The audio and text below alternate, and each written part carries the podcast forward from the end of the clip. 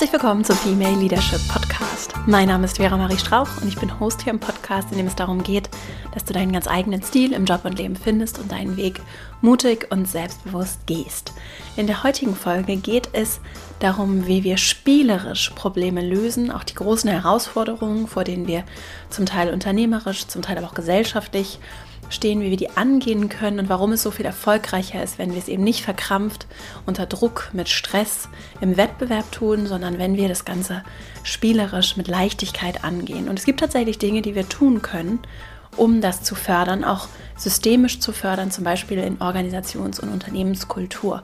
Darum geht es heute. Ich habe drei Impulse für dich, drei Ideen, wie du das konkret für dich umsetzen kannst und auch in deinem Umfeld, zum Beispiel wenn du in einer Führungsrolle bist und ich spreche auch darüber, warum es so wichtig ist, dass wir uns dem Thema Spiel annähern und warum das Leben und auch Herausforderungen nicht hart sein müssen, sondern diese Leichtigkeit eine große Chance ist auch für unsere Vorstellungskraft, für unsere Kreativität, die ein wichtiges Element ist, um Herausforderungen anzugehen, um Probleme zu lösen. Wenn du Lust hast, auch per E-Mail im Austausch zu bleiben und heute Abend, am Dienstagabend, eine kurze E-Mail von mir mit weiteren Impulsen und auch Buchempfehlungen zu bekommen, dann komm einfach in meinen E-Mail-Verteiler verastrauch.com slash newsletter. Jetzt wünsche ich dir ganz viel Freude mit dieser Folge und dann legen wir gleich mal los. Es sind äh, fordernde Zeiten, in denen wir uns im Moment befinden. Wir stehen vor großen Herausforderungen mit einer globalen Pandemie, mit Covid-19 mit großen Herausforderungen im Hinblick auf den menschengemachten Klimawandel und dessen Auswirkungen und auch im Hinblick auf das Miteinander, das wir gestalten, im Hinblick auf Diskriminierung und ganz konkret in den letzten Tagen sehr prominent das Thema Rassismus, das weltweit ein Thema ist und das uns auch hier in Deutschland bewegt, das gerade die USA ja tief erschüttert und uns aber auch in Deutschland bewegt und auch hier Raum in den Medien gewinnt und etwas ist, was ich heute auch in dieser Folge nicht ignorieren möchte. Ich sehe mich da auch in der Rolle derjenigen, die zuhören, recherchieren, sich informieren und natürlich auch aktiv werden und natürlich auch durch die Privilegien, die ich genieße, über die ich hier häufig spreche und die Privilegien, die du vielleicht auch hast, geht es auch darum, aktiv zu werden und auch zu verstehen, wie kann ich aktiv werden. Und wenn dich das Thema bewegt, das ja heute jetzt nicht Thema dieser Folge ist, aber aus aktuellem Anlass mir sehr am Herzen liegt, dann kann ich dir ein Buch sehr empfehlen von Tupoka Oget. Das Buch heißt Exit Racism, Rassismus kritisch denken, lernen. Die Autorin hat Afrikanistik und Wirtschaftswissenschaften studiert und sie ist deutschlandweit aktiv als Trainerin, gibt Seminare, Workshops und auch im Arbeitskontext tatsächlich informiert sie und ist da sehr äh, problemlösungsorientiert, beziehungsweise sie macht natürlich darauf aufmerksam, was stattfindet und wie Rassismus etwas ist, was nicht ähm, unterteilt werden kann in ich, ich bin nicht rassistisch und du bist rassistisch, ja. Und es geht für mich vor allem auch darum, mein eigenes Verhalten zu reflektieren und auch anzuerkennen, wo ich mich vielleicht in der Vergangenheit eben nicht antirassistisch verhalten habe und dass das auch Teil des Prozesses ist, das anzuerkennen. Also es ist insgesamt einfach ein sehr empfehlenswertes Buch, das es übrigens auch kostenfrei bei Spotify als Hörbuch gibt.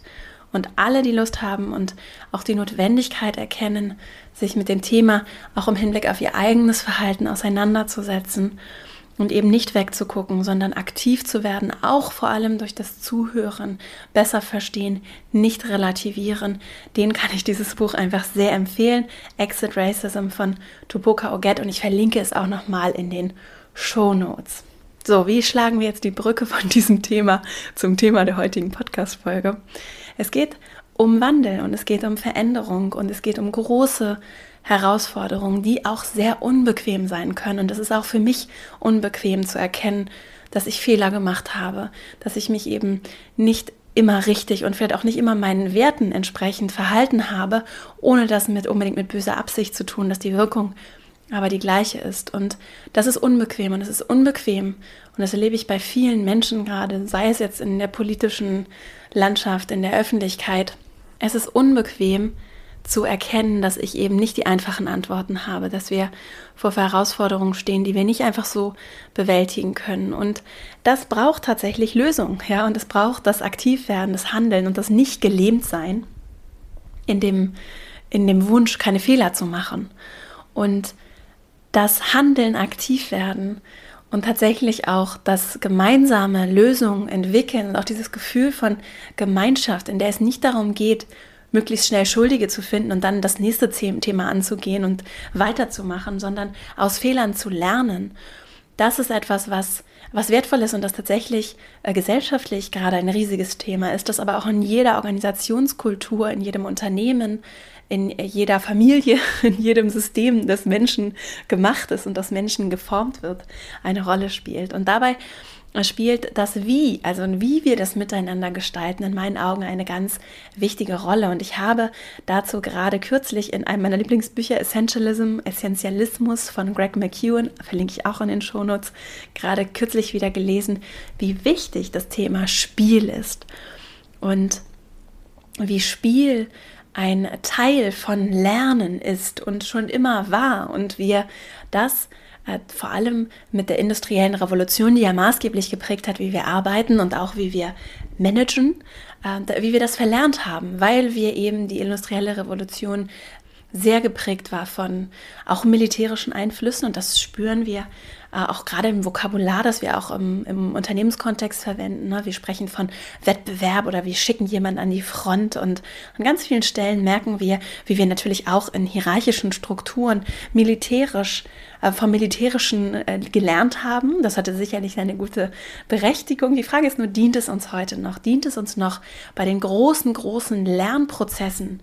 die wir auch in Organisationen zu meistern haben, dient uns dieses, dieses Verhalten noch. Und Spiel tatsächlich ist etwas, das etwas anderes braucht als dieses äh, starre, feste, kontrollierende, sondern es braucht da Freiheit und Flexibilität und kann tatsächlich sehr hilfreich für Effektivität sein. Aber unser Selbstverständnis in vielen Organisationen ist, dass wir, äh, dass, dass es eben genau das Gegenteil von Effektivität ist, wenn ich spiele, ja, wenn ich vielleicht auch zu viel Freude habe, wenn das alles ein bisschen zu locker ist. Und viele Organisationen verbieten und behindern tatsächlich unbewusst spielerisches Herangehen durch Druck, Belastung ne, für Einzelne. Also die einzelne Person bekommt sehr, sehr viel Verantwortung oder sehr, sehr viel, sehr, sehr viele Aufgaben, muss sehr, sehr viel in kurzer Zeit leisten, statt dass wir eine Kultur haben, in der vielleicht die Gemeinschaft auch Lösungen sucht und in der es auch ein Selbstverständnis ist, dass wir uns gegenseitig unterstützen wir, wir haben zum Teil Strafmaßnahmen, die jetzt so nicht genannt werden, aber schon Urteile, die gefällt werden, ne? Schuldige, die gesucht werden, auch in Unternehmen, wenn Fehler passieren, statt äh, Lernen aus Fehlern ehrlich als Fehlerkultur zu etablieren.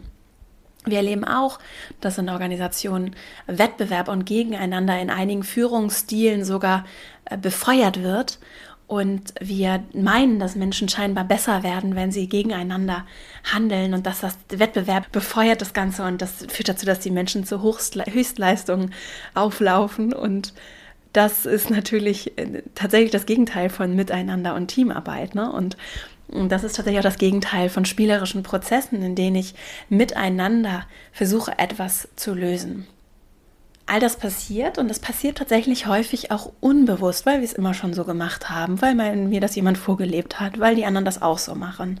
Und deswegen ist es sehr interessant, wie wir das angehen und verändern können.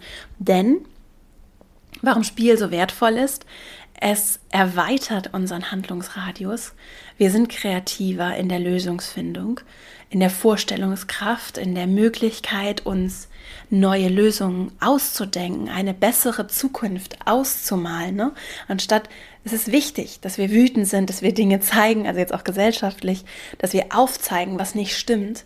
Und gleichzeitig brauchen wir auch in Leadership, auch in Political Leadership übrigens, brauchen wir Menschen, die eine Vision dessen aufzeigen, wohin wir uns dann entwickeln wollen und wie es anders sein kann. Und das ist etwas, was uns, auch wenn es um Forschung, Entwicklung geht, um großartige Erfindungen, ist es genau das, was uns weitergebracht hat und was uns auch menschlich weitergebracht hat. Und das ist deswegen aus spielerischer Sicht äh, sehr wertvoll. Und Greg McEwen hat da wunderbare äh, Beispiele aus der Arbeitswelt, äh, die genau das belegen. Und außerdem ist es so, dass Spiel Stress reduziert. Also und Stress im negativen Sinne ist vor allem Angst, Fehler zu machen und das blockiert unsere Produktivität.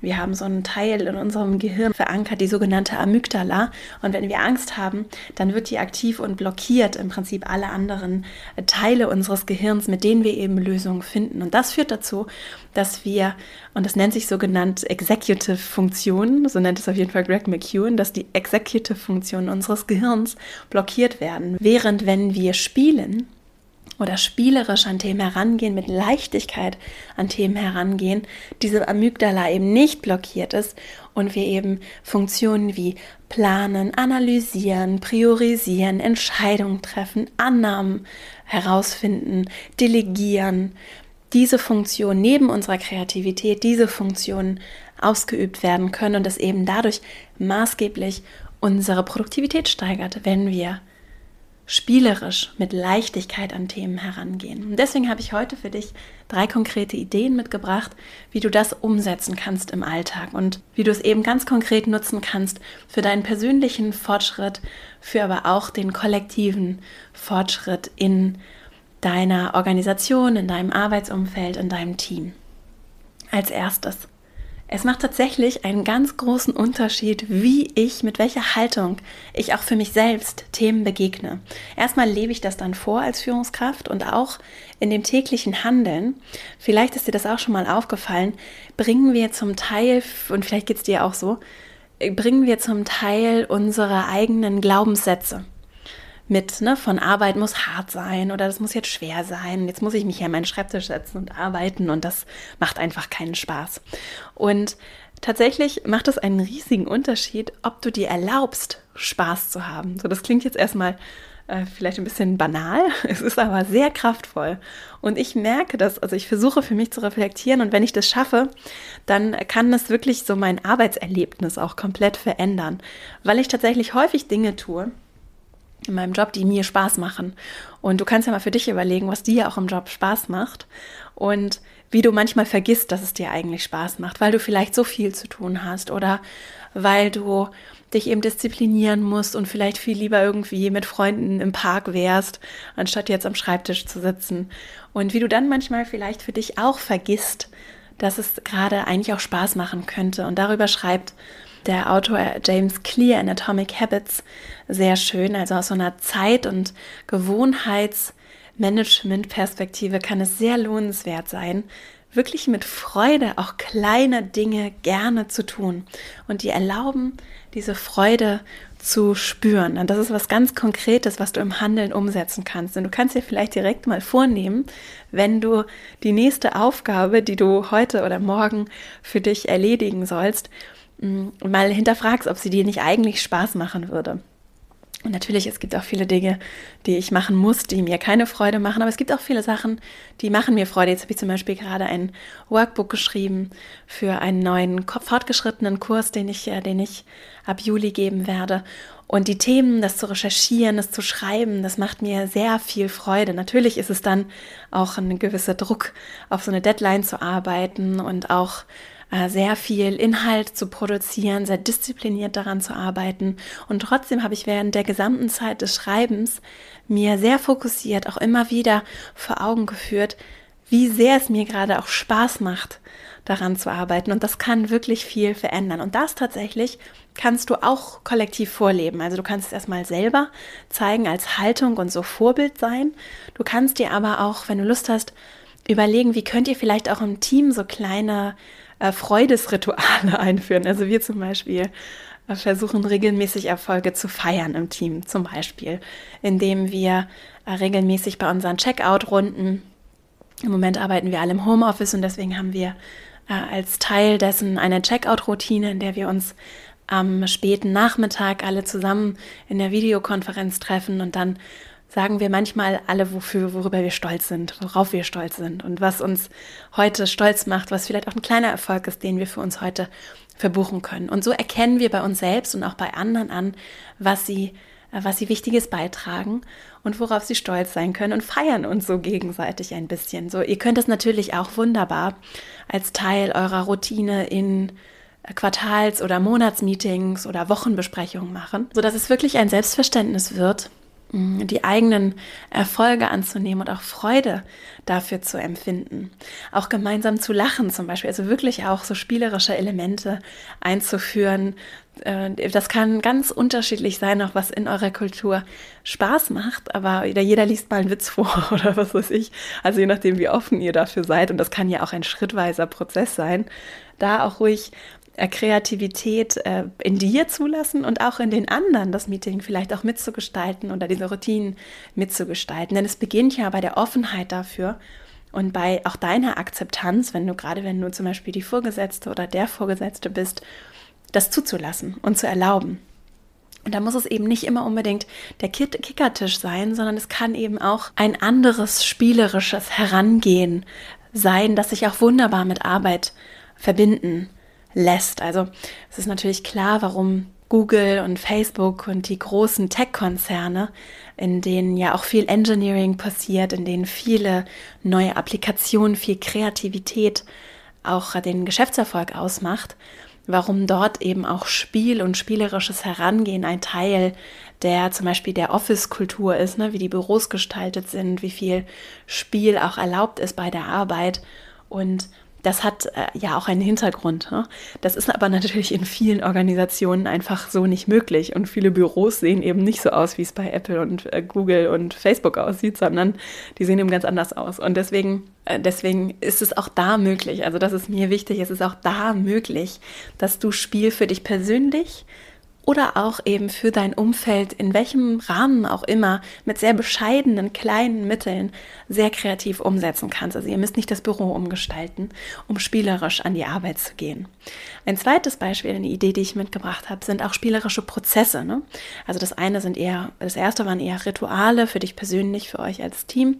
Und das andere ist zu überlegen, wie ihr, wie ihr zusammenarbeitet in der täglichen Arbeit. Also Beispielsweise sowas wie Sprintplanung, falls du davon schon mal gehört hast, also klare Ziele festzulegen, meist so auf einem Zwei-Wochen-Horizont. Das ist ein Beispiel dafür, wie sich Prozesse spielerisch abbilden lassen. Vor allem auch so, dass das visualisiert wird, wie weit sind wir jetzt in unserem Sprint, ne? in diesem Zwei-Wochen-Ziel, das wir gemeinsam erarbeiten, wie weit sind wir, wo stehen wir gerade und wir gemeinsam arbeiten auf ein Ziel hin und tun das spielerisch. Also das wäre für mich ein Beispiel für einen spielerischen Prozess, der kann aber natürlich auch anders organisiert sein. Also es kann ja schon damit anfangen, dass wir ein, dass wir Prozesse haben, in denen wir Arbeitsergebnisse gemeinsam erarbeiten oder dass wir Prozesse haben, in denen wir, in denen wir uns regelmäßig Zeit nehmen, auf die Probleme von anderen einzugehen oder eben auch andere Elemente, die visualisieren, wo wir gerade stehen, wie weit wir gerade sind, wohin wir wohin wir wollen. Und das können wir auch gemeinsam spielerisch erarbeiten. Es können auch einfache Methoden sein wie Brainstorming, was zum Beispiel, was ich finde, in Teams ganz leicht auch übrigens digital funktioniert. Also es gibt tolle Tools, technische Tools, mit denen ihr interaktiv auch Post-its kleben könnt auf großen Whiteboards, also digital, vollständig, virtuell ist das auch machbar, falls ihr ähm, auch remote von unterschiedlichen Standorten zusammenarbeitet.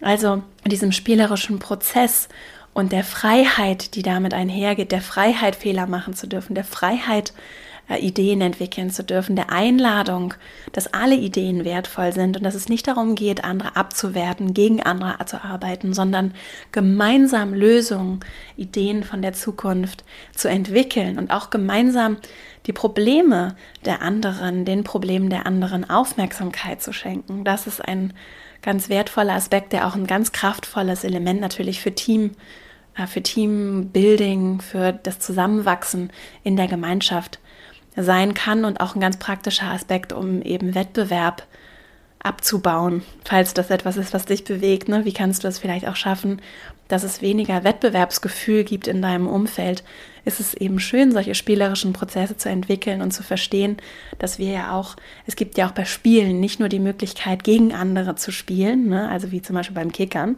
der eine gewinnt, der andere verliert, sondern es gibt zum Beispiel auch tolle Gesellschaftsspiele, da spiele ich gegen das Spiel als Team.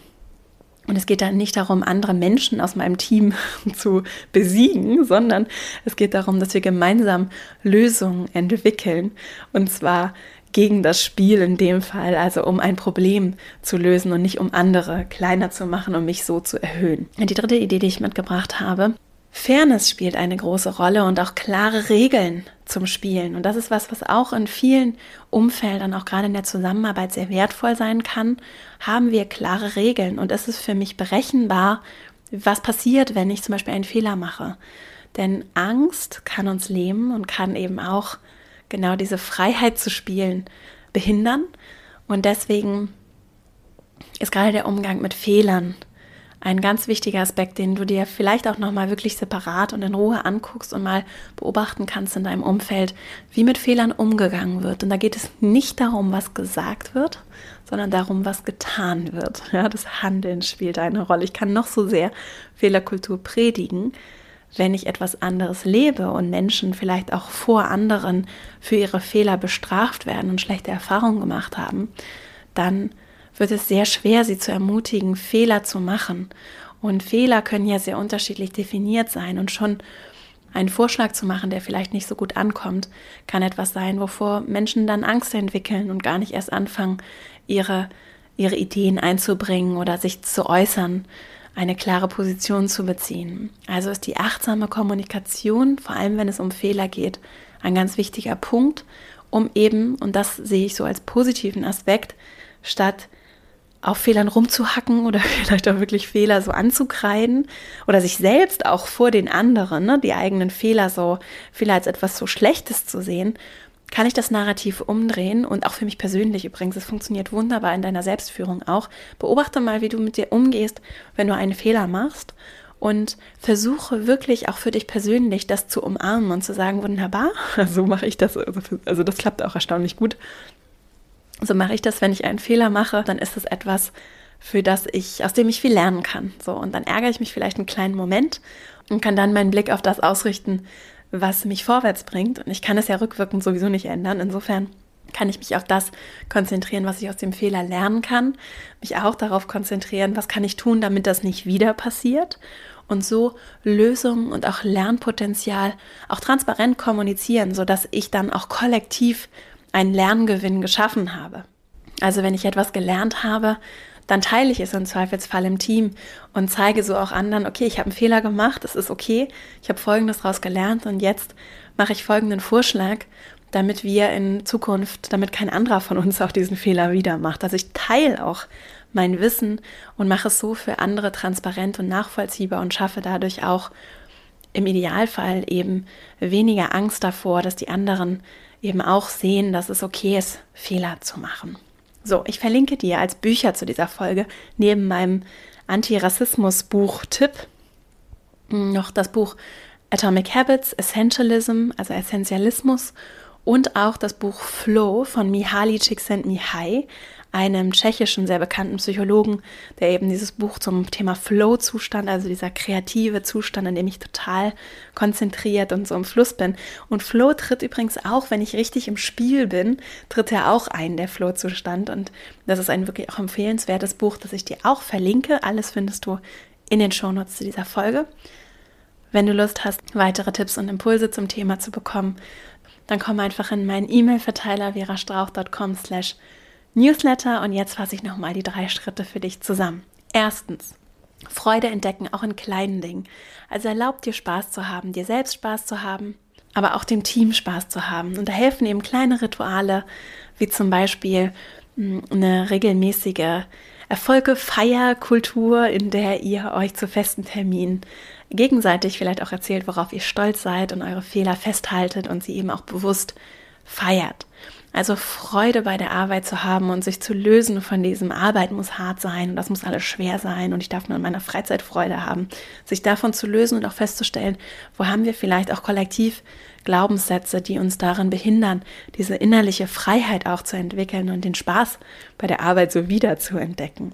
Als zweites spielerische Prozesse, also wie kannst du vielleicht Prozesse, die es schon gibt, spielerischer gestalten, zum Beispiel indem ihr Fortschritte visualisiert, also zum Beispiel an, einer, an einem Whiteboard Post-its klebt oder eine klare Zeitlinie habt, bis wann ihr was erreicht haben wollt, auch im Team und so äh, diesen Fortschritt aus so einer Gamification-Perspektive zu tracken.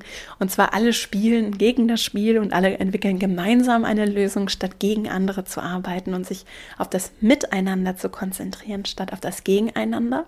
Und als drittes Fairness, vor allem im Umgang mit Fehlern und auch da Lernen und Lösungen in den Fokus zu stellen und auch das positiv zu bewerten, zu zeigen, hervorzuheben, wie wir gemeinsam lernen können, wie ich für mich lernen kann, wie ich mit Fehlern umgehe, wie wir in der Kultur mit Fehlern umgehen, statt Fehler anzukreiden, zu bestrafen, nach Schuldigen zu suchen, konstruktiv und auch wiederum spielerisch und verzeihend, vergebend mit Fehlern umzugehen.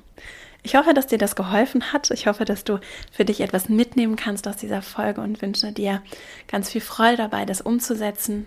Ich weiß, dass es ein Spagat sein kann, diese Leichtigkeit auch in Zeiten der Schwere äh, zu leben. Und ich weiß das auch, weil es mir auch gerade in der Vorbereitung der Folge gar nicht leicht gefallen ist, irgendwie über ein leichtes Thema zu sprechen, während diese Zeiten irgendwie so schwer sich auch anfühlen. Und wir brauchen aber beides. Und ich hoffe, dass das auch in der Folge für dich plausibel oder nachvollziehbar ist und herausgekommen ist, wie wertvoll es sein kann, gerade in den schweren Zeiten diese Leichtigkeit nicht aus dem Blick zu verlieren und dir selbst auch diese Leichtigkeit zu erlauben. Und das heißt ja nicht, dass du nicht traurig sein kannst, dass du nicht Angst haben kannst, dass auch dein Team nicht Ängste empfinden darf. Ne? Es geht darum, wie wir damit umgehen und wie wir uns auch erlauben, das zuzulassen, das nicht wegdrücken vor Druck und Stress und Härte, sondern auch mit uns selbst und anderen vergebend umzugehen, gerade wenn es um schwierige Themen geht, auch Fehler zuzugeben und so dann eben Verhalten auch korrigieren und verändern zu können. Und das, glaube ich, brauchen wir mehr, äh, mehr denn je, weiß ich nicht, aber auf jeden Fall sehr dringend auch in dieser Zeit. Und deswegen kann es sehr lohnenswert sein, auch eine gewisse Leichtigkeit für dich selbst wieder zu entdecken und eben das ganze Spektrum, sowohl die Schwere als auch die Leichtigkeit zuzulassen und nicht unnötige Schwere in Themen zu bringen, die eigentlich ja in den meisten Fällen der Menschen, die hier zuhören, keine OP am offenen Herzen sind, sondern wirklich Arbeit, das gemeinsame Entwickeln von Lösungen, das Weiterentwickeln von Produkten, Projekten, gemeinsamen, wichtigen, auch gesellschaftlichen Aufgaben. Und das kann Ah, das kann sehr bereichernd und sehr beflügelnd sein, vor allem wenn es eben in einem wertschätzenden, wohlwollenden Miteinander passiert. Und das wünsche ich mir sehr für uns alle. Und ich glaube, da können wir wohlwollend gemeinsam und voneinander lernen und uns so auch davon wegbewegen, uns in Mustern von Schwarz und Weiß, Mann und Frau, richtig, falsch, links, rechts zu bewegen, sondern wirklich ein Spektrum aufzumachen, das uns auch, das unserer Menschlichkeit entspricht und das eben keine Fronten verhärtet, sondern klare Haltung bezieht und wirklich dazu führt, dass wir uns weiterentwickeln und dass wir wirklich weiterkommen, gerade wenn es um Punkte wie Diskriminierung geht und zuhören, zuhören, aktiv werden und gemeinsam gestalten für ein menschliches Miteinander, in dem es nicht darum geht, Schuldige zu finden und gegeneinander zu arbeiten, sondern in dem wir erkennen, dass wir menschlich gemeinsam vor großen Herausforderungen stehen und dass wir Vielfalt brauchen und dass Vielfalt etwas ganz Natürliches, Menschliches ist, das eine große Bereicherung sein kann und dass wir uns alle für uns persönlich auch erlauben dürfen, dass ich mir erlauben darf, mich zu verändern, ein ganzes Spektrum an Dingen zu sein und auch nicht in Schubladen passen zu wollen und dass diese Freiheit ein riesiges Geschenk ist und dass sie auch ein großes Privileg ist und dass wir uns gemeinsam mit unseren Privilegien dafür einsetzen können, dass diese Freiheit für uns alle Realität wird. Ich wünsche dir eine wunderschöne Woche. Ich wünsche dir ganz viel Kraft und alles Liebe für diese Zeit. Wenn dir der Podcast gefällt, dann teile ihn gerne mit anderen Menschen in deinem Umfeld.